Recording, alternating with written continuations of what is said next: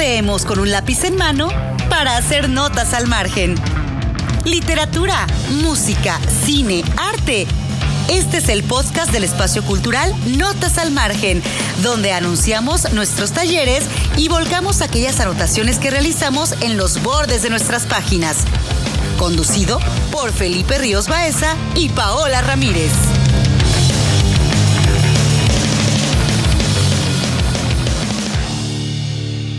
Bueno, pues estamos de vuelta con el tercer episodio de NAM Podcast. Y bueno, primero los saludamos a todos, queridos anotadores de páginas, y les agradecemos que nos acompañen el día de hoy porque les tenemos dos cosas preparadas que en realidad tienen relación entre sí. Y esto es porque hablaremos de dos cierres de dos talleres extraordinarios, ambos justamente de la sección de libros abiertos, y bueno, para la primera parte de este episodio vamos a hablar sobre el libro abierto El Señor de los Anillos y para la segunda parte el libro abierto de tan, tan, tan, del Ulises de James Joyce. Y bueno, para empezar con los apuntes, saludo con mucho gusto a nuestro querido Felipe Ríos, que además nos tiene una sorpresa, un invitado especial como el episodio pasado. Y bueno, ¿cómo te va, querido Felipe? ¿Qué tal, Pau? Pues encantado, queridos margeniales. Los saludamos desde acá del Centro Operaciones de Notas al Margen. Como decía Pau, en esta ocasión vamos a hablar de dos talleres que aparentemente no tienen nada que ver entre sí, Tolkien y James Joyce, pero mm, vamos a tratar de encontrar los puntos de contacto, ¿verdad? Y como bien decías, vamos a tener, así como fue la ocasión con Oni Ro, otra tertulia inesperada, así se llama el primer capítulo del Hobbit, ¿verdad? Y el invitado de hoy no sé, yo creo que los conocemos desde hace más de 10 años, ¿no? Más o menos. Y la primera vez que yo lo vi, eh, tenía cabello. No digo hasta la cintura, pero tenía cabello. Y lo vi conversando, no, no conversaba, gritaba en la cocina de la casa de un amigo común, hablando con una energía y una adrenalina que yo no vi, yo, yo he visto muy pocas personas, la verdad, acerca de videojuegos y de Big Bang Theory y decía que la PlayStation 4 y esa serie de Big Bang Theory le había salvado prácticamente su salud mental cuando estaba haciendo un posgrado en Estados Unidos. Me acuerdo perfecto de esa conversación. Bill Burguete, uno de mis grandes amigos de Puebla y uno de los profesores invitados en el taller del Señor de los Anillos. ¿Qué tal, Yamil? ¿Cómo estás? ¿Qué tal? ¿Qué tal? Mucho gusto. Este, qué bonito espacio. Este, sí es cierto, no, no recordaba eso. Eh, eh, ahora me doy cuenta que sí, los videojuegos han jugado una parte crítica en mi salud mental por años. Este. Pero, pero va bien, en, contra de todo lo que contra todo pronóstico, va bien, ¿no? Sí, bueno, mal que bien los posgrados fueron concluidos, ¿no? Así es. Bueno, en el taller del Señor de los Anillos eh, participamos cuatro profesores y Yamil se hizo cargo de la influencia de Tolkien y de la obra de Tolkien, del Legendarium, en la cultura popular. Y a mí me gustaría partir por ahí, Yamil, ¿no? que reiteraras algunas cosas que tuvieron en esa estupenda sesión del 8 de noviembre. A ver, para ti, ¿cuál es ese legado ¿no? de Tolkien para, para la cultura popular? ¿Qué universos expandidos podemos ver ahí? Pues una de las cosas, digo, y, esto es como un preámbulo a lo que realmente fue la plática y qué fue lo que fuimos mencionando, pero uno de los preámbulos que se me hacía muy importante es que cuando estábamos tratando de acordar cómo íbamos a acotar los temas de la presentación, yo le comentaba mucho a, Felipe este, que lo que más me interesaba es que la gente entrara en esa sesión pensando en el Señor de los Anillos como si fuera el metro de Nueva York, ¿no? Te tocase ver como las paredes atascadas de graffiti y de elementos culturales generados por los mismos usuarios, ¿no? Del metro tratando de dar una idea acerca de los motivos que ellos encuentran en su diaria experiencia a través de este sistema de fantasía, ¿no? Desde el principio me pareció muy arriesgado, ¿no? Porque es, es muy difícil tratar de dar un contexto cultural que tiene 20 años que sucedió, pero fue muy, muy, muy divertido y además trajo a mucha gente con sus momentos este, de delirio y memoria acerca de qué era lo que les estaba pasando en ese periodo. específicamente, digo, obviamente a nosotros no nos tocó cuando los libros salieron, ¿no? Pero, nos tocó... mitad de los 50, ¿no? Sí, sí. Exactamente, en mitad de los 50. Y además con su propia historia acerca de cómo salieron los libros y qué fue lo que pasó ahí en medio con los editores, etcétera, ¿no? A nosotros nos vino a tocar cuando se reavivó la flama por la fantasía gracias a la obra de, de, Peter Jackson. Nuestro querido amigo Peter Jackson, pero y, dándole un poquito también de amor a Ralph Bakshi, ¿no? Este, este, al creador original de la primera, este, del Señor de los Anillos. La verdadera primera película que salió, que no tuvo nada de éxito, y que fue la inspiración de Peter Jackson para realizar El Señor de los Anillos, ¿no? Como película. La parte divertida, ¿no? El, efecto cultural, y esa es una de las conclusiones que se me hacía importante también darle a conocer a la gente que estuvo en, en la plática de Notas al Margen, es realmente no hay una forma de conceptualizar el efecto, porque son demasiadas categorías de cambio. Por ejemplo, gracias al Señor de los Anillos existe Dungeons and Dragons, ¿no? Gracias a Dungeons and Dragons existen videojuegos relacionados y a su vez cuando sale El Señor de los Anillos empiezan a salir productos de videojuegos que fueron relacionados directamente a las películas y al material de las películas y entonces cada una de las cosas alimenta a la otra. Posteriormente, cuando sale la serie de películas del Hobbit, también hubo un efecto similar, al borde que por ejemplo, en cuanto al contenido de videojuegos, hay 32 licencias de videojuego existentes desde épocas anteriores a la película del Señor de los Anillos. Hay como 20 directamente relacionadas al, este, a la película de Peter Jackson y después lo que tiene que ver con las películas del Hobbit. Y bueno, de eh, ahí también surgen como todo este tema de la familia, ¿no? Tolkien Dilly, incluso los mismos juegos de rol, ¿no? Pero, pero aquí es interesante y yo quisiera preguntarles sobre las adaptaciones, o sea, ¿qué les parece las, las adaptaciones cinematográficas? Si nada más han revisado la de Peter Jackson o han revisado otras, y de ser así, como qué rescatan de, de una y otra. El, el elemento central que aparece en todo el producto cinematográfico que por lo menos yo he revisado, ¿no? Es mucho la historia, o sea, hacen una reducción de las diferentes facetas de la historia de, Tolkien para contarte la historia del héroe, ¿no? El, el, relato siempre se termina en este aspecto a decirte la historia sin contarte los pequeños detalles que tiene Tolkien o, algunos grandes detalles. De hecho, y, esto es cierto, hubo una parte en la plática donde mencioné un artículo específicamente donde mencionan ¿Por qué Tom Bombadil no está en, en las películas del Señor de los... Busqué ese artículo específicamente porque Felipe me estaba fregando con ello. que mi personaje favorito no se lo podían volar así. Mamá. y, y, lo interesante es que si hay una justificación para no ponerlo... Eh, vamos, hay una justificación para que Tom Bombadil exista en los libros, y no necesariamente existen en las películas, porque el formato de narración es muy diferente. Además, que se tienen que hacer concesiones. Estoy seguro que de haber tenido otras cuatro horas para poder hacer la comunidad del anillo, que ya la versión extendida te dura arriba de tres horas y media, pues seguramente hubieran podido poner las escenas con Tom Bombadil, ¿no? O el, el, consejo de Elrond haciendo los comentarios acerca de, oigan, y si le damos el anillo a Bombadil, seguro él lo puede cuidar, ¿no? Este Igual lo que comentábamos en la sesión, que estuvo dividida, pues hay gente que yo creo que tiene una, un asunto afectivo inconsciente, porque creo que el acceso, bueno, lo comentaban, ¿no? Los asistentes, algunos. El acceso al mundo de Tolkien fue a través de las películas de Peter Jackson y eso pues está arraigado, ¿no? Como una especie de afecto infantil.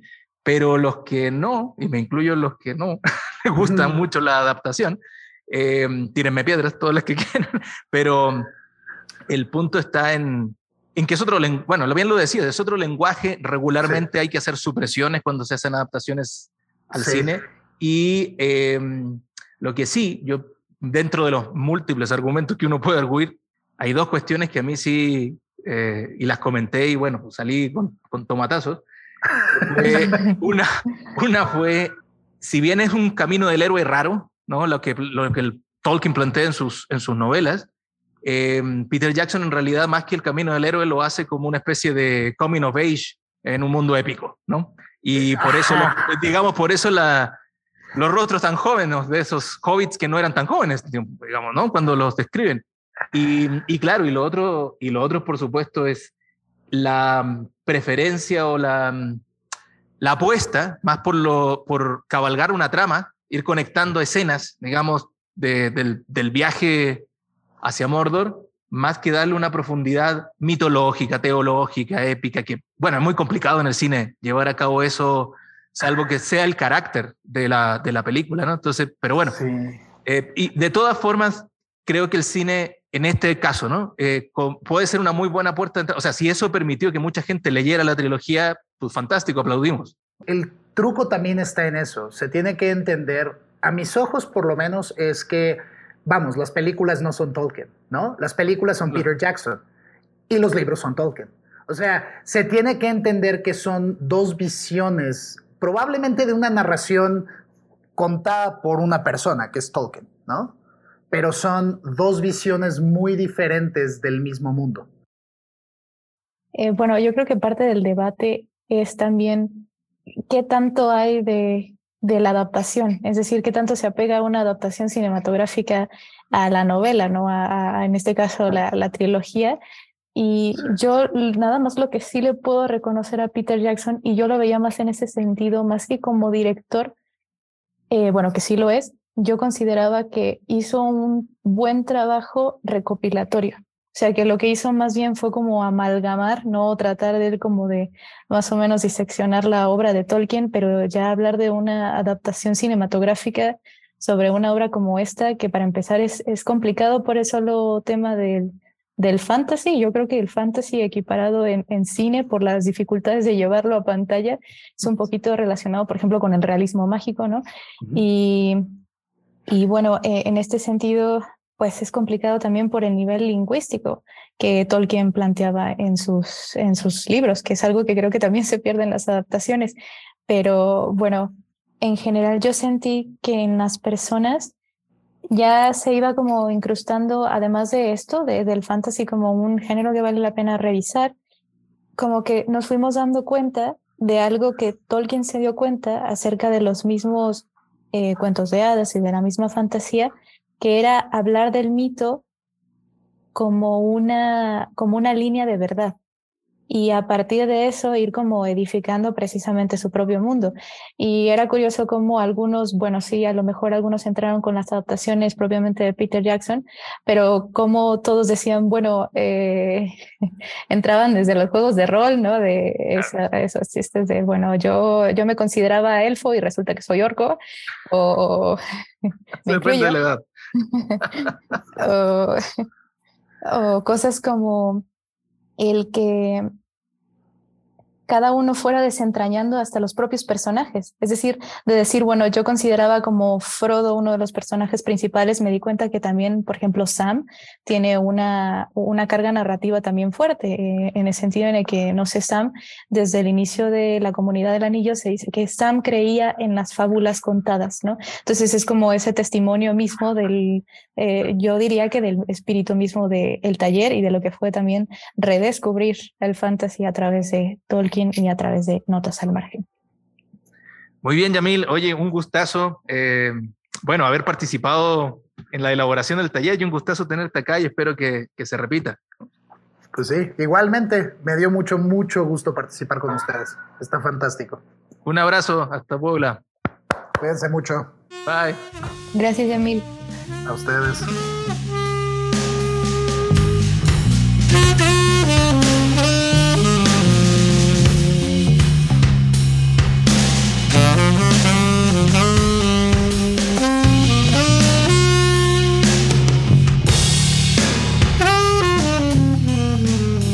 Escuchando el podcast de Notas al Margen, Espacio de Cultura.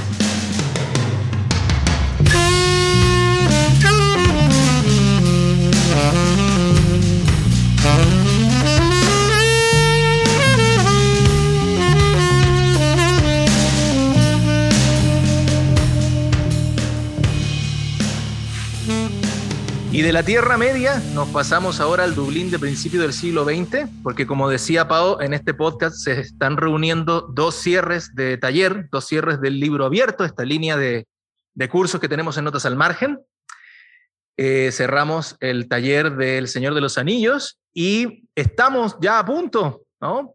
La última sesión nos queda nada más, la sesión número 10 del libro abierto El Ulises de James Joyce, que este año cumplió 100, ¿no? 100 años de su publicación, el 2 de febrero de 1922, que coincide con el cumpleaños del autor, James Joyce. Y para eso hicimos en Notas al Margen una, yo digo que es una, fue una osadía, que fue, a ver, leamos en 10 meses el Ulises de Joyce. Eh, además de una osadía, una pretensión. No sé si, si tú consideras lo mismo, Pau, porque claro, es una novela al que todo el mundo le hace el quite, es una novela mm, monumental y como bien decía un, un, que fue mi profesor, digamos, de, de, de literatura, Javier Aparicio, Maideu, es una novela de un enorme prestigio, pero con muy pocos lectores, decía, ¿no? Y la idea era justamente multiplicar ¿no? esos lectores, encontrar a 100 años de su publicación cosas que fueran significativas todavía de esta novela que em, yo lo comento, el primer acercamiento que tuve y la primera cosa que me llamó la atención es que transcurrieron un solo día, es decir, 800 páginas que contaran un día nada más, ¿no? el 16 de junio de 1904, que es el día en que eh, se conocen y se frecuentan, y vaya que se frecuentan, Nora Barnacle y James Joyce, ¿verdad? Bueno, la Irlanda de ese entonces era bastante caótica porque consideremos que la Irlanda de ese entonces era parte todavía del Reino Unido, ¿no? Entonces, eh, después se da bajo también una, vamos a llamarlo peculiar autonomía, que esto, por ejemplo, lo veremos en el capítulo 10 del Ulises de James Joyce. Y bueno, eh, también se, yo creo que se ve esta constante tensión entre qué es propiamente Irlanda y qué es propiamente ser un irlandés. Y algo que, que siempre me llamó la atención también fue que en realidad Joyce escribe el Ulises estando fuera, estando fuera de Irlanda, ¿no? Como con también... Autoexiliado. Ajá. También incluso como con cierta nostalgia homérica, ¿no? Vamos a llamarlo así. Y y bueno, cuando se, desarrolla el Ulises, más o menos por mm, en el 1904, que es la fecha que, que, se escoge para el punto de partida de estos tres personajes, pues los movimientos irlandeses, digamos, de expansión y de, de, altura, vamos a decirlo, al menos por un momento económica, que es simbolizada, por ejemplo, por todo lo que fue la agricultura, la papa, ¿no? Esa papa que trae... Eh, sí, como amuleto. Es uno de los personajes en, en el bolsillo, también para el reuma, pero bueno, todavía no había alcanzado su punto de ebullición, ¿no? Entonces, después de, de todo esto, y por cómo empezábamos la charla, era que precisamente es también un trasladarse a este contexto de el propio Joyce, y bueno, también consideremos que el mismo al estar escribiendo el Ulises traía a la mano el directorio completo de Dublín y que incluso también se puede leer de esta forma. Y, y, bueno, el tema de Dublín a mí me, me interesa mucho eh, como, como parte de comprender un poco mejor la, la novela, ¿no? Porque no es el Dublín mmm, bueno, es y no es. El Dublín de principio del siglo, del siglo XX es como un Dublín especular, es como si lo estuviéramos viendo con un espejo. El espejo siempre nos devuelve una imagen virtual, ¿verdad? Invertida. Y esta idea del espejo, de atravesar el espejo, nos remite a Lewis Carroll también, que está tremendamente presente en la elaboración, eh, no solo temática, sino lingüística, ¿verdad? De, del Ulises. Eh, y claro, la focalización de tres personajes. Uno es Stefan Dedalus, que ya lo conocíamos por el retrato del artista adolescente, y el otro es el matrimonio Bloom, ¿verdad? Marion, a la que le dicen Molly Bloom, que está en su, en su cama recién despertando en ese día y mm, le pide a su marido que le explique una frase, perdón, una palabra que no ha entendido, metempsicosis, y que para varios críticos, entre ellos Ricardo Piglia, va a ser la clave de la novela, ¿no? Es decir, cómo se van eh, transmutando, digamos, los distintos espíritus, es decir, el espíritu del Odiseo o de Ulises, de Homero, cómo está encarnado ¿no? en un héroe, entre comillas, contemporáneo que puede ser Leopold Bloom, ¿no? que es este señor que, que, deja a su esposa, así como Ulises dejó a su esposa en Ítaca, ¿verdad? Y que se embarca en una odisea. Eh, finalmente, Raúl Zurita, que eh, tuve la suerte de que fuera mi profesor en un par de sesiones, decía eso, decía, es que el Ulises de Joyce nos cuenta la odisea del hombre contemporáneo. Uno sale de su casa en la mañana, como salir de Ítaca, y no sabes con qué te vas a enfrentar. Y además si vas a regresar o no, digamos, a esa, a esa Ítaca, ¿no?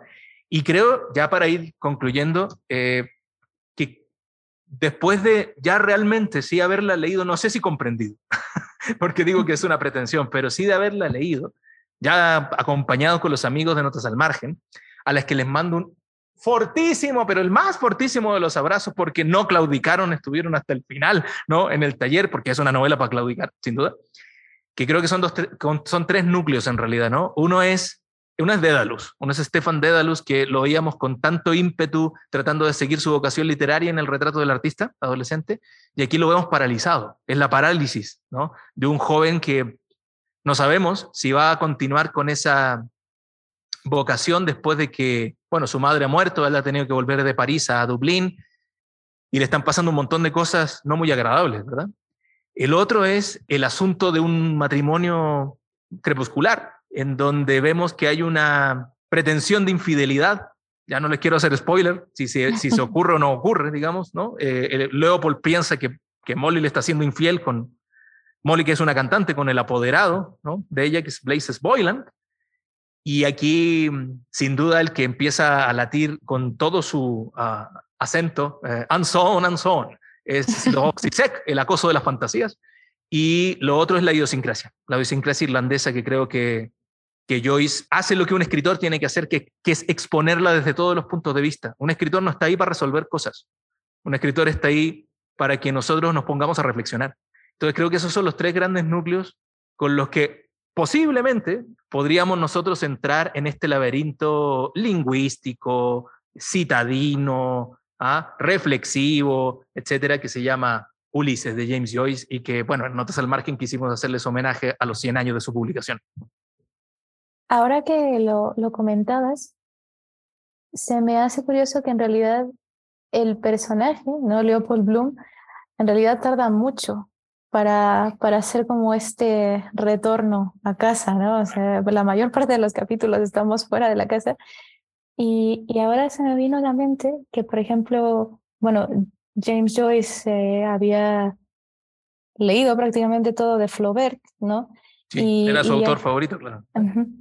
Y algo que también me parece curioso es que, por ejemplo, Flaubert en Madame Bovary expone como el punto de vista de en, este caso como de, la mujer, ¿no? Es decir, todo lo que pasa relacionado a eso. Y aquí no. Y, a lo mejor algunos pueden decir, bueno, es que en el Ulises no pasa mucho que igual hay que tomar como con pinzas ese comentario, ¿no? Pero me parece como la contracara de eso mismo, porque no es, por ejemplo, en este caso Molly Bloom, que es donde podrían estar pasando algunas cosas, nada más, ¿no? Sino, sino del lado de, de Leopold Bloom. Y, y, lo mismo que vemos también a, a Stefan Dedalus, ¿no? que ya lo habíamos visto en Retrato de un artista adolescente. Y, y bueno, también eh, ya para, para ir cerrando, el asunto de los juegos, ¿no? Los juegos de palabras que, que, hace el mismo Joyce, que creo que también se pueden ver desde, desde los poemas, desde música, bueno, chamber music hasta... Chamber music, exacto. sí. Su libro de poemas inicial. Sí. es curiosa esa anécdota de por qué surgió el título, pero, pero bueno, sí, definitivamente. y, que, que... tiene que ver con eso, con no tan, que también dentro de un día de cualquier persona cabe lo escatológico. sí. Sí, la música de cámara no es solamente, nos remite a conciertos, doctos, ¿verdad? Nos remite, ya, ya más o menos se pueden estar imaginando. sí. Eh, bueno, sí, pero que eh, centrar eso, ¿no? Que mm, no hace falta la épica, sino que también puede estar eh, todo, eh, desde juegos de palabras hasta temas eh, incluso filosóficos, ¿no? En, en lo cotidiano, en lo que pasa en un solo día. 16 de junio. Y bueno, ya hemos llegado al final de este episodio. Les agradecemos mucho que igual nos hayan escuchado, que nos vengan escuchando en todos estos episodios de NAM Podcast. Y bueno, aquí les vamos a anunciar solo una pequeña parte de lo que se viene en el siguiente episodio porque no quiero arruinar la sorpresa, ya que haremos un recuento, un recuento navideño un regalo para ustedes, sí, de todo este año, desde enero hasta diciembre. Y bueno, esperamos que nos sigan escuchando. Les mandamos un saludo y un abrazo a todos y que sigan disfrutando de este podcast. Adiós, Margeniales. Nos seguimos frecuentando no solamente en el podcast, sino también en la página web www.notasalmargen.com.mx. Nos escuchamos entonces en diciembre. Un abrazo a todos.